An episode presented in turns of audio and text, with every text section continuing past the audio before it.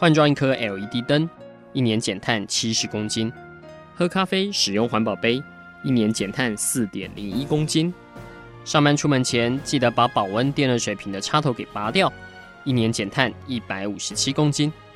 面对气候战役，对抗地球暖化，可以是个人的事，更需要政府及企业的参与。台达电子文教基金会邀您一同寻找既能提升生活品质，并可大幅提高能源使用效率的提案。欢迎收听《气候战役在台湾》。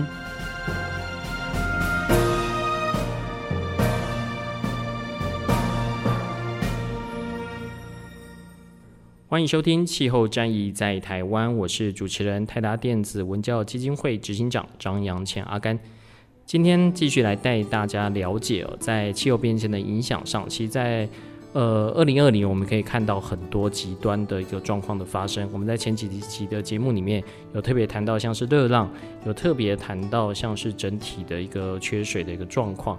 那这些单一的事件呢，你说跟气候变迁是不是有关系，或是跟地球暖化，特别是人为所排放的这二氧化碳呢？那我们只能说这是一个趋势，你当然很难就单一事件来看它是不是受到整体的一个影响。不过在今年，其实，在台湾我们还看到一个。呃，在冲击面很大的，就是在台湾的海洋的周边呢。我们之前也曾经跟听众朋友提过，就在今年整个海洋台湾周边的这个珊瑚礁白化的一个情况，其实是相当严重的。那这当然是跟我们这个海水温度啊，今年异常的变高。啊，它可能跟台风没有来有关，也可能跟在呃台湾这个周边啊，海洋热浪在今年呃再次的一个发生，可能也有关。所以有这么大的一个冲击，我们当然是希望呃在接下来，不论是到二零二一年，甚至是可能是接下来的十年哦，我们该如何去应对？可能是越来越频繁的一个海洋热浪，甚至是在今年受到这么大的一个创伤之后，我们有没有机会去重新恢复目前在我们海岸沿岸相关的一个珊瑚的生态？所以，我们今天请到了一位专家哦，那他是中山大学海洋科学系的教授，也是东沙国际研究站的主持人宋克义宋老师，来为我们主讲。在今天有关于在二零二零年台湾海域所发生的这些变化，我们是不是先请宋老师跟听众朋友打声招呼？嗨，大家好，我是宋克义，阿甘你好，是宋老师好。所以，呃，我们是不是请老师直接单刀直入哦？就今年海洋珊瑚白化哦，以台湾来说，是不是二十年来这个最严重的一年？呃，我们虽然没有完全的调查资料，不过从少数的几个点看起来啊，似乎的确是这样。那那说今年这个是不是全球白化造成的哈？全球暖化造成的哈？那一般来说，我们不会只看今年的现象，因为全球白化是一个蛮大尺度的现象。也就是说，当你说今年是的时候，必须要问的是，那为什么去年没有？那答案是，全球暖化造成海水温度变化是一个大趋势。可是年跟年之间呢，还有圣婴现象，还有台风啊这些因素在影响。那这些呢，加加起来呢，会造成某些年特别明显，因为全球暖化把水温基本上提高了一些。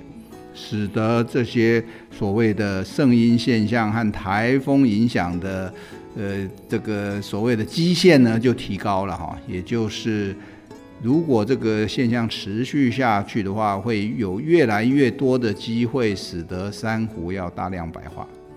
那我们说珊瑚大量白化，事实上多大尺度呢？我们在整个南海一直到台湾，整个台湾的珊瑚，似乎只要有珊瑚礁的地方都发生。那这个尺度呢，不只是发生在台湾，也就是说什么呢？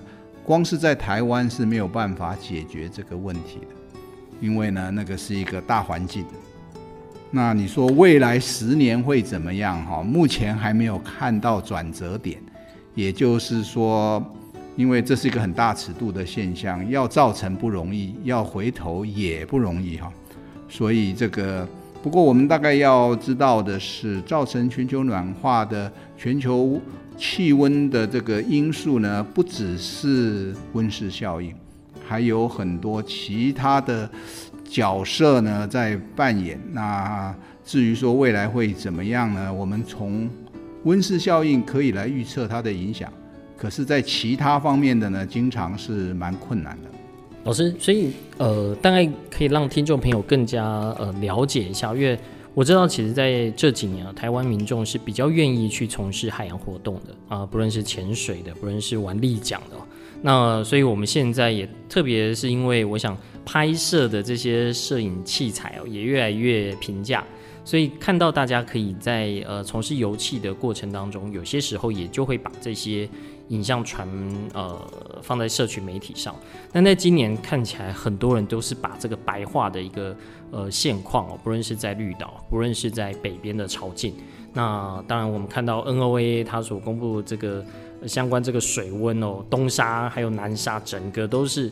呃，它那个这这个颜色是深红色，那就代表说是大量死亡正在发生哦。呃，到底像在呃海洋温度、海水的温度变高，对于珊瑚礁来说，它的临界点大概是呃到什么程度？那当海温降回来之后，这些珊瑚它会长回来吗？还是如同我们在社群媒体看到，在今年许多人。我都会上传这种白化的这个骨骼，它就如同白骨那边就不会再回来了。OK，这个有很多人都在从事水上活动，这一点非常好哈，因为这个他们等于是第一线的记者，当他们把这个照片泼上来的时候呢，有很多我都在都会受到他们的这个哎有这个现象发生。不过呢，我们大概也都会晓得。我们会泼上网的都是自己认为很特殊的现象，是挑过的哈，所以呢，这一点要大家要记得哈。那可是再怎么说呢，当全台湾到处的人都泼出白化现象，或者说是很大量的白化的时候，那个显然就是一个现象哈。那重点当然是时间是什么时候，是什么季节，那那个时候的水温是多少。所以刚刚说这个临界的水温，一般来说呢，三十度 C 以上，有些珊瑚就已经受不了了，有些呢还可以忍耐。那因为海水温度事实上真的要改变很快，不是很容易哈。所以说一旦温度上去了，持续几天以后呢，经常就开始越来越多的种类会白化。那可是白化之后，白化基本上。我们可以想象，就像我们在种感冒一样，它只是共生藻离开了珊瑚，那珊瑚并没有死。可是呢，如果这个高温持续一段时间的话，珊瑚就会死掉了。这个时候呢，明年我们晓得，因为死掉了没有那么快回来，明年就没有珊瑚可以白化了。所以我有的时候有阿 Q 的想法。就是一旦有珊瑚大量白化的报道出来以后呢，就是哎呀，那去年的白化并没有杀死它们，因为今年才有的白化哈。那这个呢，当然是这个阿 Q 的想法。不过我们要知道的是，白化不代表死亡，只是它受到很严重的威胁。那一般来说，有台风来的时候，呃，水温会下降，等于是给珊瑚一个喘息的机会。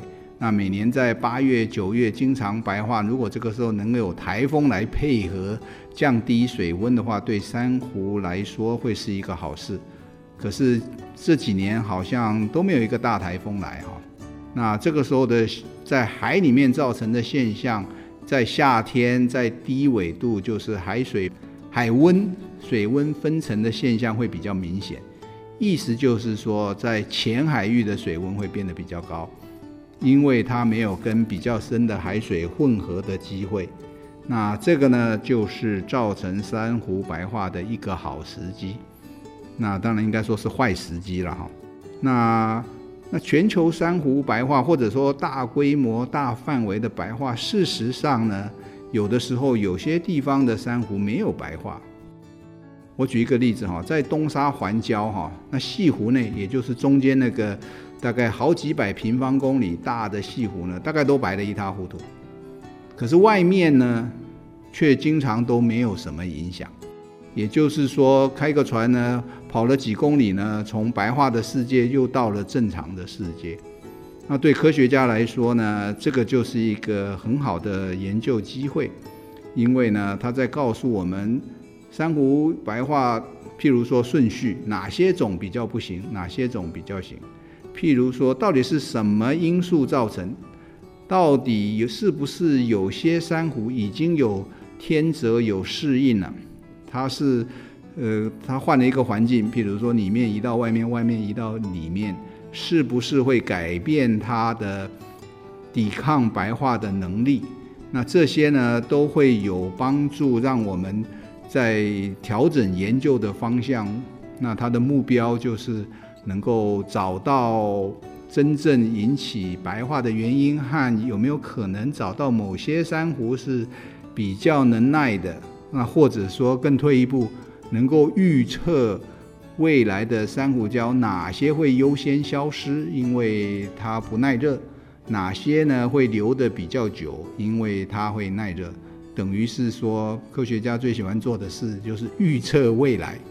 那不过从现在看起来呢，珊瑚白化的现象是好消息也是坏消息，就是我刚刚说的，有白化的时候表示大部分的珊瑚还是活的，至少去年到现在是活的。等到有一天都没有珊瑚白化，大家都注意不到水温上升的时候。那个时候呢，就是真正的严重的时候开始了，因为连可以受害的珊瑚都没有了。所以宋老师，我这边有两个问题哦，因为呃，刚刚有提到特别像东沙，呃，东沙这边，呃，我有听过一个说法，是因为在环礁外面好像有一个永生流，它可以把这种比较冷的海水送上来，所以它送到这个。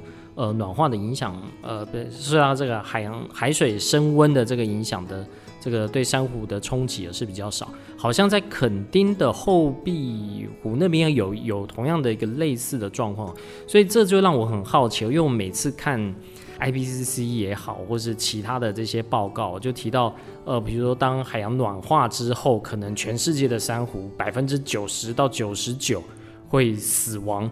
那会消失，可是我们可以看到，其实不同的地形好像会造成不同的这样冲击。那另外，呃，热带珊瑚好像也有看到例子，就是它实际上是在往高纬度的地方走，就从这种原本是低纬度的地方，渐渐的可能。呃，过去在日本看不到这些珊瑚，呃，他们的海湾里面也许看得到。当然，这要看整个物种它对于这种海水温度的这个的调适能力啊。可是，就是当我们看到有第一线研究这样，跟我们看到国际上这些报告，我不知道这两者之间是不是有冲突的哦。因为过去我们看到只是一个冰冷的数字，就是百分之九十到百分之九十九会死亡。可是老师您在您的研究站这边就发现，其实，在西湖里面、西湖外面的差别是如此之大。我不知道老师您怎么去看待这方面的一个研究落差？OK，那首先我们晓得刚刚说的东沙内环跟内环就是西湖了哈，跟外环的呃珊瑚白化的状况相差很大。那我们也相信它是温度造成的，因为我们有足够的证据呢，发现在外面温度的确是比较低。平均了哈，平均的温度。那里面呢，西湖主要是因为水流交换比较差，所以它夏天就会比较热。事实上，它冬天还比外面还要冷哈。就是它等于是想象成一个比较小的水团，然后呢，温度变化就比较大。那造成这个外面的温度比较低哈，现在大概没有疑问的就是它是由南海内波造成的。那内波是什么呢？我们说一般的波浪是在空气跟海水之间的波。那一般来说能够有几公尺，大概就差不多了。主要是因为水很重嘛，哈，水的密度大概是空气的八百倍。可是呢，在水里面一旦分层的时候呢，水层和水层之间的比重相差只有一点点。那这个时候可以形成的波浪高呢，可以达到一一两百公尺高。那全世界最高的就在东沙附近的海域，在北南海，这是一个很大尺度的现象哈。你就想象一条线哈，可以拉了几百公里哈。那从飞机上都看得到水面下有一条线。那经过东沙呢，东沙环礁。二十公里是挡不住它的哈，它基本上会跨过东沙。可是对东沙来说呢，它就造成了海水上下的扰动，因此温度就下降了。因为下面的水温是比较低的哈。所以我们可以想象，那那你说，那既然这样，那珊瑚礁不就是没事了吗？诶，对东沙来说是这样，那肯定也有类似的内波哈，也会造成温度比较低。可是全世界一大堆其他地方，你看到珊瑚白化的地方，基本上就没有那么好命。就是说，他们的水温呢，基本水温就是比较高，并没有内波来帮它把水温降下来，所以呢，这个造成白化呢是事实。那好处是我们多多少少可以利用卫星，因为卫星看水温没有什么问题啊，很大尺度的。可以来监测水温的变化，来跟去年的比较。因此呢，在今年东沙也好，台湾也好，早就被发现是有很高的可能，越来越高的可能会发生白化，因为从一个大尺度来说，它的水温升高了。可是卫星的解析能力有限哈，它没有办法把这个东沙分成一百个点来报告，它只能大概。五公里到五十公里的尺度，所以它根本看不到小范围的，有些地方还蛮好，有些地方不行哈。所以它的预测是非常大尺度的。那我们说这个肯定呢，事实上是相同的机制了哈，就是也是内波在降温。那很逻辑的一个说法，那是不是既然温度是个重点，那是不是珊瑚会往北迁移哈？那这个呢？有这个预测了哈，那相关的报告哈，一点一滴哈，就很难能够有结论说已经在这个过去的几十年内已经发生了哈，因为有很多都是从生态的尺度，有很多都是所谓的 noise 而不是 signal。就是说，它不见得有意义的。今年出现什么，明年出现什么，可是我们这件事真的要看，是要看几十年的变化，而不是看一两年。那为什么这么说呢？为什么坚持不要相信呢？因为一两年的这个变异哈，很可能是研究人员他是专家，他就会多看到几种。我去看，可能就就没几种哈，因为因为我认不出这么多种类的珊瑚。所以说，这里面就是说，其他的因素造成的这个现象是没有办法很容易的把它分析出来。所以这个呢，目前我们还是只能说，诶，在累积 data 的阶段了哈。那可是我们大概晓得的是，水温基本上是一个很重要的影响藻礁珊瑚分布的因素。这一点呢，也是从全球尺度看到的现象是，那除了温度以外哦，呃，我们在谈到气候变迁的时候，当然另外一个会提到酸化。那海水酸化对于珊瑚礁的这个冲击，我想老师你这边大概多呃多少也有在做接触跟相关的一个研究，可不可以大概让听众朋友可以了解一下？当然在呃海水酸化的看起来它是一个呃稳定的成长，它不像海洋热浪有一年有有一年没有，那它会突然哪个地方会突然变得特别酸吗？还是说它就是持续的在背景值上面越来越酸越来越酸，终究是对珊瑚会造成一个冲击？诶，酸化我们晓得，目前改变的主要是因为二氧化碳，大气中二氧化碳溶解到水中，那二氧化碳溶解到水中会变成碳酸，那碳酸解离以后就变就放出一个 H 正，也就是酸的离子。那 so what 对不对？因为钙化这件事情是跟酸碱度有很大的关系，你越酸的话，它越不容易钙化。那甚至于已经钙化的。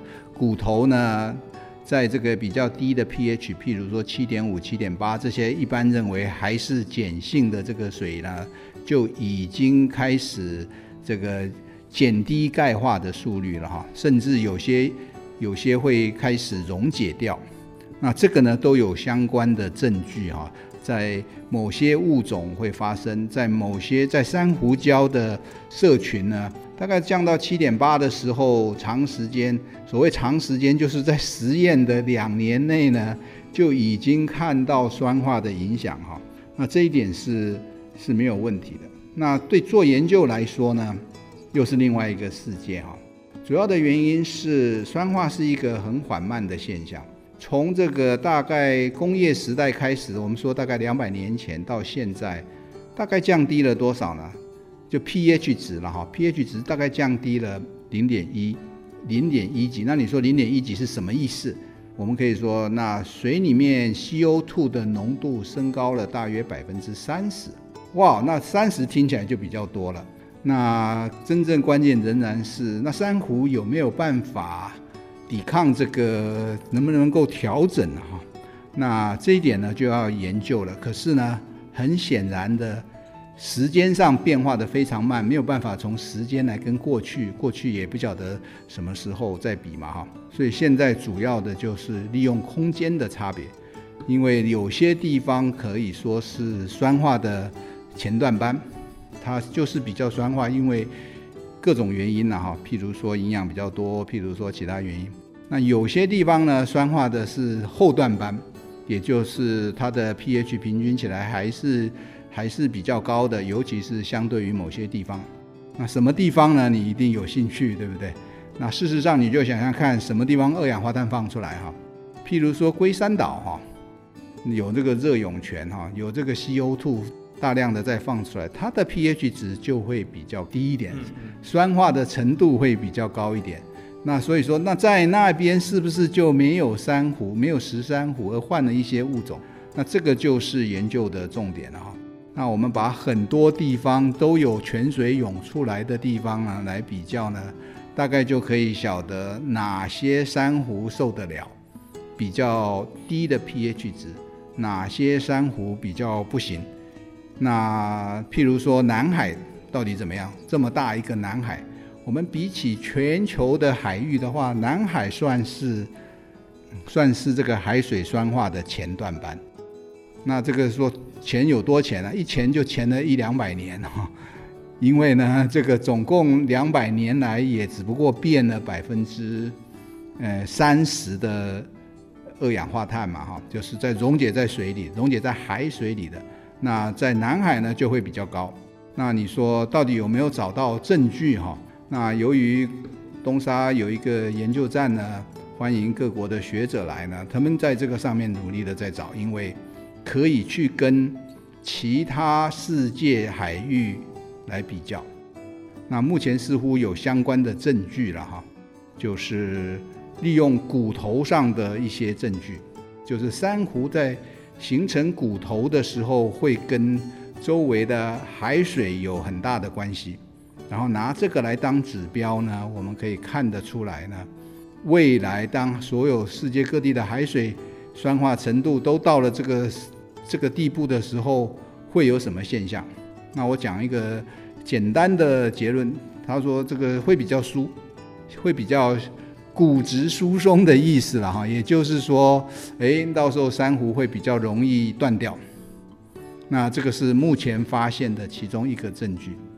是呃，我们提到海水温度升高是让共生藻会离开呃珊瑚，那。海水如果变得比较酸，会使得珊瑚的骨骼比较不容易，呃，比较你说比较疏嘛，就是比较不是这么密集，还是说有没有什么相关的研究是曾经把海水调到一定的酸度哦，然后实际上会发现，呃，这个珊瑚它还是活着，但它的骨骼等于就是变得，我不知道这要怎么讲，是比较没有保护能力吗？还是说这样的一个状况，如果在如果离开实验的场域，在野外，它基本上就会很快的成为鱼的这个相关的一个食物。OK，这个实验就我所知，最早是在以色列进行的哈，因为他们在实验室里面养珊瑚的能力很好，所以他们就把 pH 值调低一点，所谓低还没有到七点零以下了哈，还在七点八、七点六等等，或者是七点二，就是有好几个实验组对照组。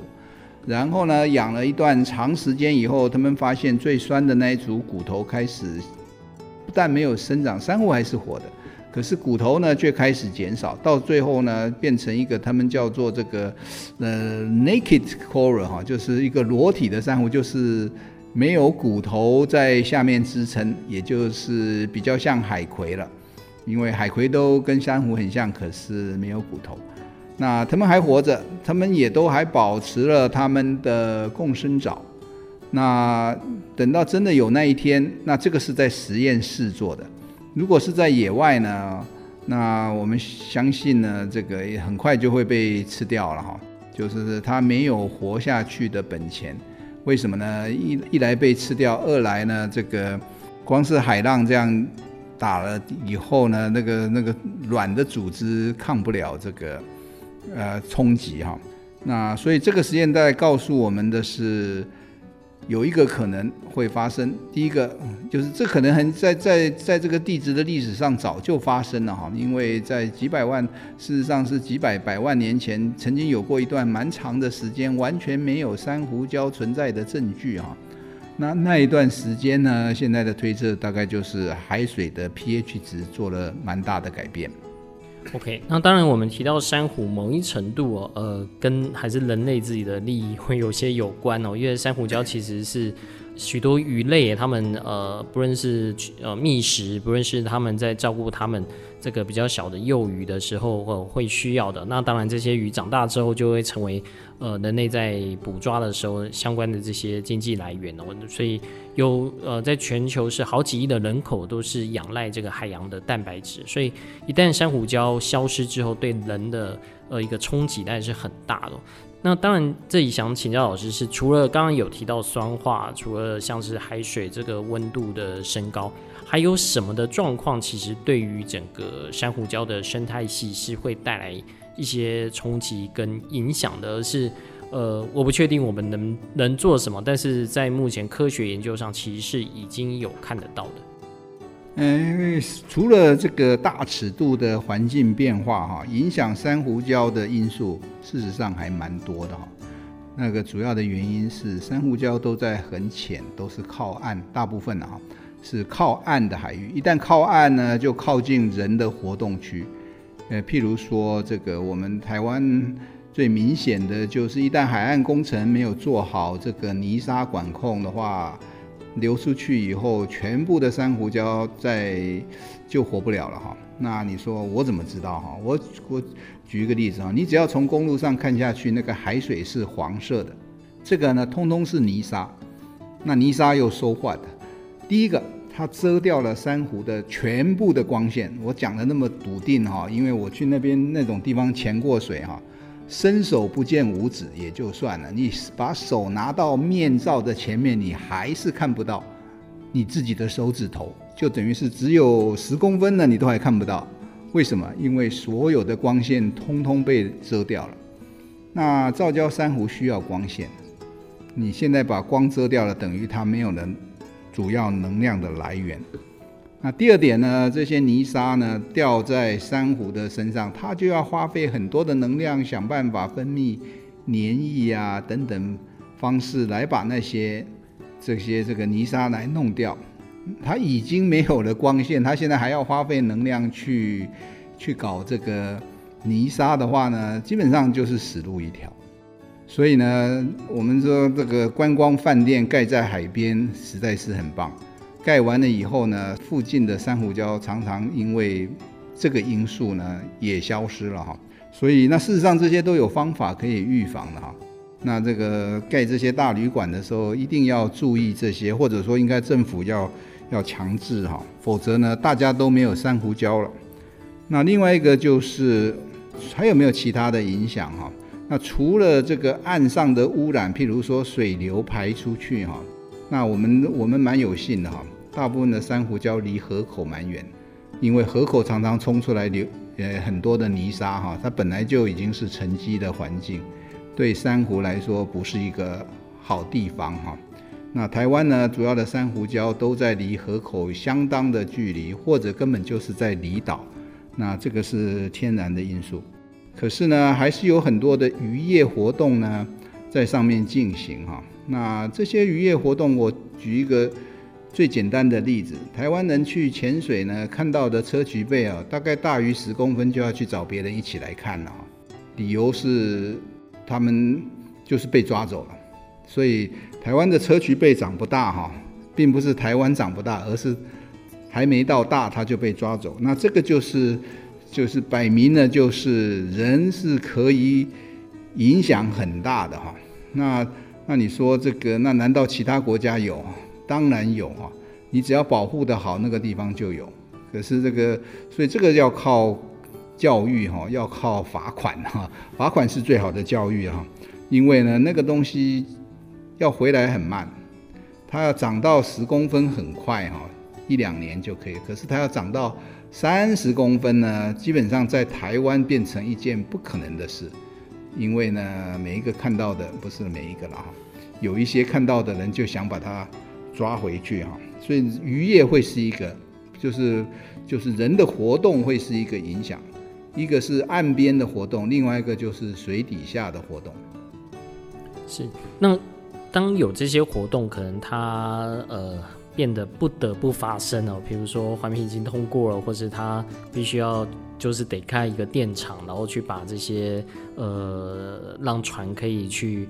呃，直接就近的去输送这些的燃料啊进来等等的，那或者是说真的已经有相关的这个状况在发生哦，我不知道说像是将这个珊瑚礁去移植这件事情哦，到底在台湾呃算不算是有成功的案例，或者是呃这件事情以老师您的观点来说，其实是呃理论上应该是事倍功半的，这就就是到底。呃，当我们看到这个地方会对它造成威胁，如果我就把这边的移走，这是通常很多工程上的一个思维啊，到底可不可行？OK，这个很好的问题，这个事实上是一个尺度上的问题。我们去移植一个珊瑚，一平方公尺，问题很小，就就像我们把它移到水族缸里可以养养得很好一样。可是呢，当我们讲在讲珊瑚礁的时候呢，那个就是另外一个尺度的问题了。第一个，珊瑚礁很大，它的物种很多，不只是珊瑚。然后呢，就是移走这一旦规模大的时候呢，答案就不一样了哈。就是移珊瑚可能，移珊瑚礁不可能。为什么？你要移到哪里？那个地方原来没有，那它凭什么？一些本来就没长珊瑚礁的地方，你移去了以后，它就会乖乖的长呢，就不合理了哈。就是它如果天然是适合的话，它现在就应该会有啊，怎么会需要你去把整个礁移进来？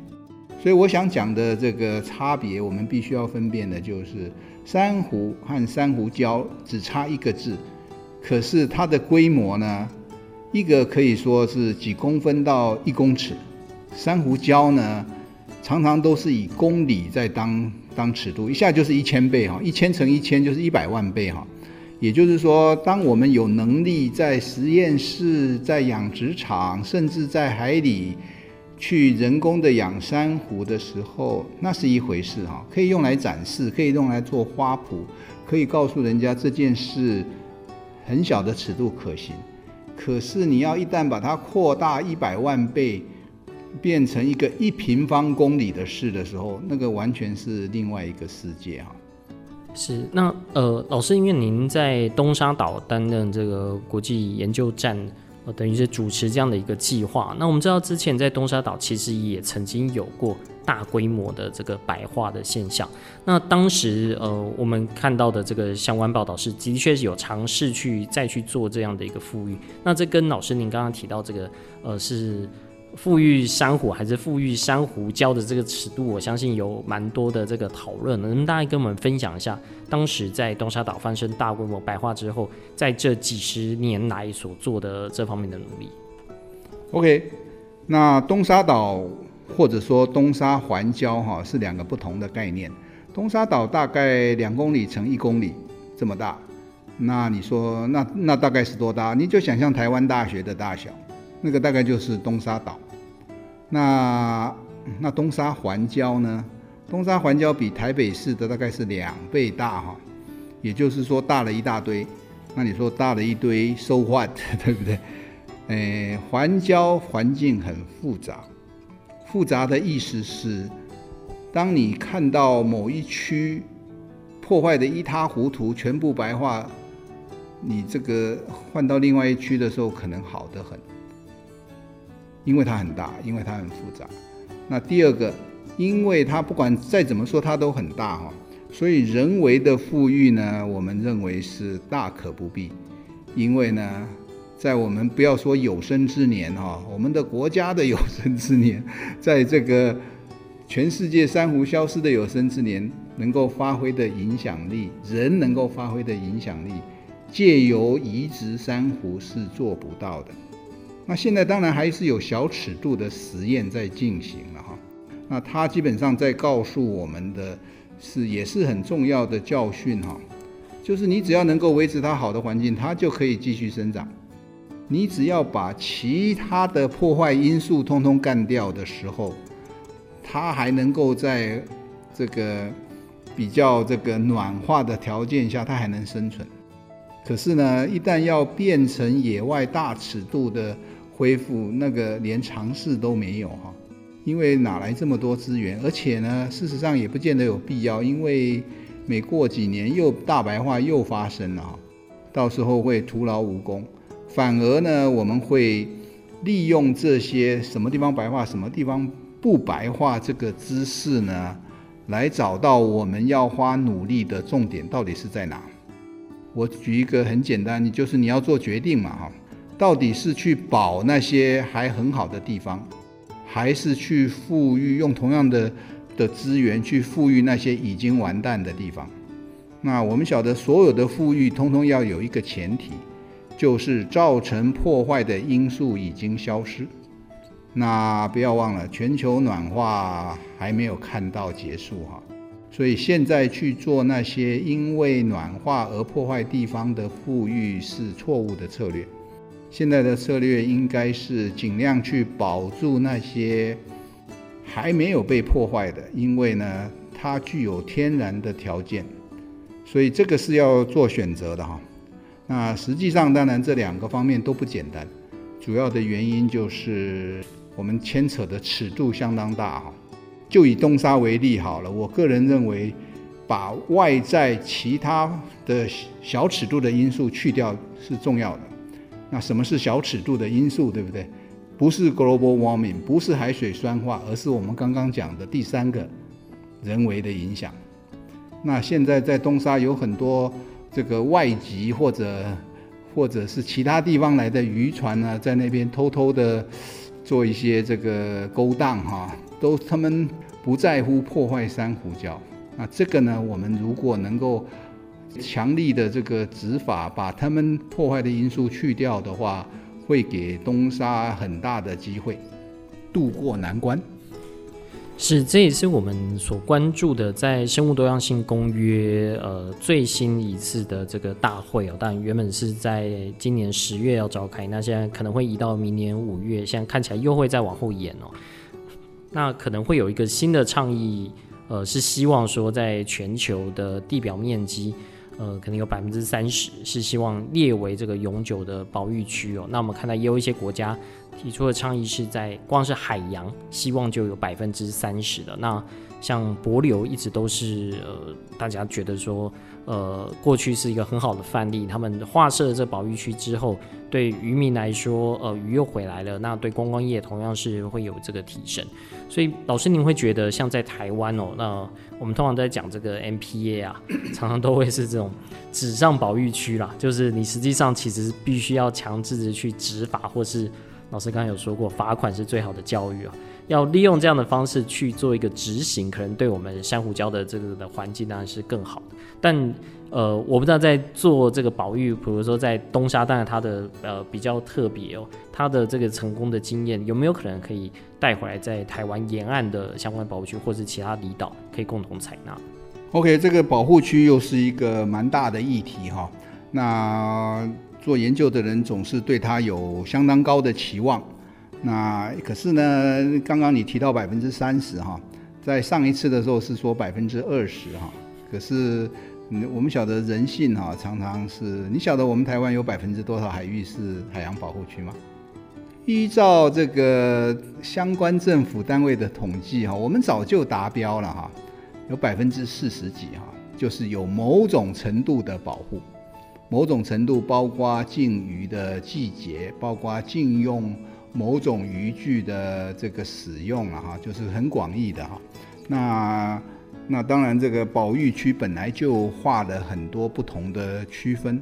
不过呢，你从另外一个角度来看，你问当地的渔民这附近有没有保护海洋保护区的时候呢，大部分的人都说没有哈。诶，刚刚不是说有百分之四十几的都是海洋保护区？为什么整天在海里的人根本就不知道呢？整天靠这个为生啊，这个太离谱了。答案就是那些都是纸上的保护区，只有政府官员知道，其他所有人通通不知道。那更不要说执法了哈。所以呢，这个那你说保护区有没有用？那如果是有执法的有效的保护区，当然有用。那纸上的保护区有没有用呢？那也不必问我了哈。那 所以说，这个我们真的要做的是，如何把纸上的保护区变成真正有效的？那我们刚刚开始的时候说，现在拍照的人很多哈。我举一个例子哈，小琉球有很多人被收到罚款了，为什么？因为他被人拍照拍到去摸海龟，这个就是一个很好的例子哈，就是我们要用的是现代的方法。来执法哈，你不必要靠警察，只要有民众提供录影带就好了。他能够否认那个不是他吗？那我们现在民众这个保育的意识非常高哈。那在有些很多游客的区域哈，那些潜水教练更是警告他的客户哈，当心哈，有别人在旁边拍照哈。我告诉你哪些事不能做哈，摸海龟绝对是其中一个。所以，怎么样能够发挥一般人的力量，收证呢？让在海里的人呢知道要守法哈，这个是我们必须要动一点脑筋的哈。只要改变一些规则就可以了哈。那至于说帛琉哈，那帛琉更是这个，更是这个以海为家哈。他们总共才两万人的人口哈，可是他们的珊瑚礁海域非常大，他们基本上国家就是靠。珊瑚礁的观光业来得到这个得到主要的收入哈。我举一个例子哈，我们在帛琉海上跑哈，呃，遇到一条船，上面有三四个人，原来他们在那边巡守，哎，他们巡什么守啊？他们就来看船停下来的观光客有没有买那一百块美金一张的潜水证，因为呢，有潜水证就表示有教练带，就是会规矩。然后呢，那一百块当然多多少少就变成这些巡守的的收入的来源哈，所以花一些钱或者花有建立一些制度来保护自己的海洋哈，应该是我们台湾要学习的这个的的一个做法哈，因为现在台湾海域的这个靠捕鱼的能够钓到的鱼已经大幅大幅的减少。可是就业的需求还是有哈，海上观光的需求还是有，而且我们的条件事实上还相当好哈，绿岛啊、兰屿很多地方都是这个水下观光的这个很好的地方哈。那重要的就是第一个要保住现在还有的东西，那这个呢一定要一定要让当地的人呢得到一些。经济上的这个回馈，也就是观光客这些守规矩呢，大家看到更多好东西，经营的业者呢能够得到实质的回馈，这个必须是重要的原则，而不再是纸上保护区哈，已经公告了，他自己是不会自己走的哈。好，今天非常谢谢宋老师接受我们的访问，我们也希望。当然不用每年都来找郑老师来提到 这个珊瑚白化的状况。当然，宋老师今天也提到，呃，有白化，有时候反而是好消息哦，带我们这些代表这些珊瑚还活着哦。那我们希望在台湾的海域啊，也让大家更加的一个重视哦。那随着生物多样性公约在接下来这个讨论哦，也让我们在台湾有更多的这个保育区，不再只是纸上的一个保育区。今天非常谢谢宋老师，谢谢大家的收听，谢谢。好，各位观众，下次再见。以上节目由台达电子文教基金会独家赞助播出。台达电子文教基金会邀您一起环保节能爱地球。